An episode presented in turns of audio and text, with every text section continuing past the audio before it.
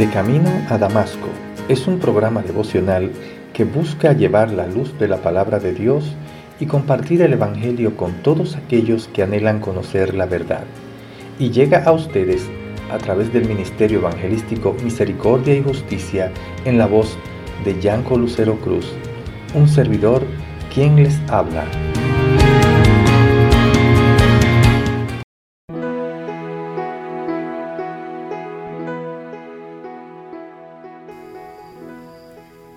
Y estando juntos, les mandó que no se fueran de Jerusalén, sino que esperasen la promesa del Padre, la cual les dijo, oísteis de mí. Porque Juan ciertamente bautizó con agua, mas vosotros seréis bautizados con el Espíritu Santo dentro de no muchos días. Entonces los que se habían reunido le preguntaron, diciendo, Señor, ¿restaurarás el reino a Israel en este tiempo? Y les dijo, No os toca a vosotros saber los tiempos o las sazones que el Padre puso en su sola potestad, pero recibiréis poder cuando haya venido sobre vosotros el Espíritu Santo, y me seréis testigos en Jerusalén, en toda Judea, en Samaria y hasta lo último de la tierra. Hechos 1 del 4 al 8.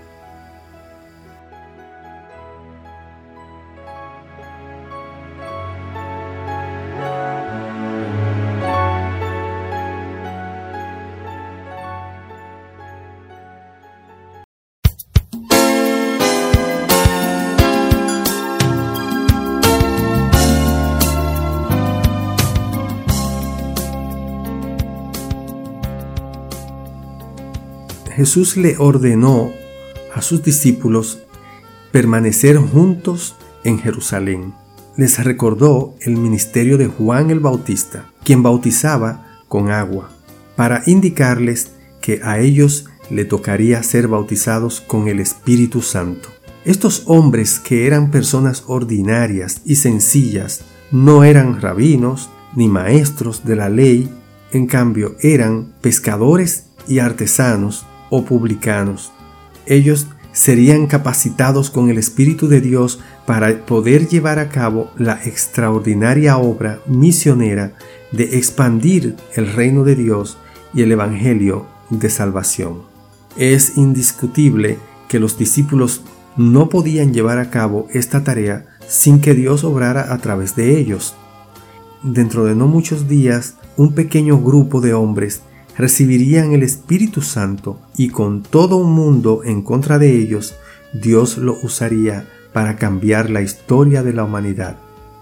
Amiga, amigo, la misma historia nos cuenta de un mundo muy distinto antes de que Dios obrara a través de estos hombres comunes y lo que cambió después drásticamente a un mundo nuevo, un mundo después de Jesucristo.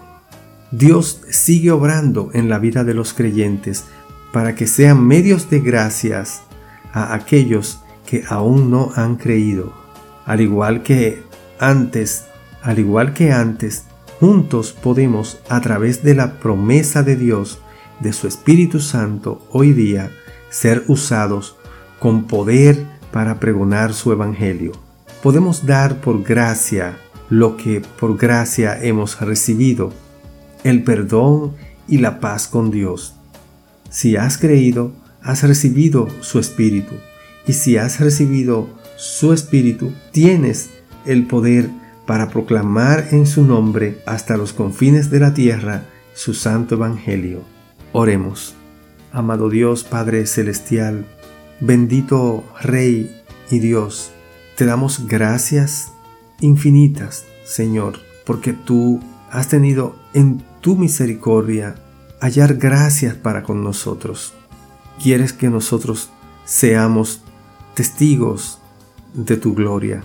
Ayúdanos, Señor, a entregar toda nuestra alma y nuestro cuerpo en sacrificio vivo para llevar a cabo la obra redentora de tu Hijo Jesucristo a través de la predicación del Evangelio a aquellos que aún no te conocen. En el nombre de Jesús. Amén.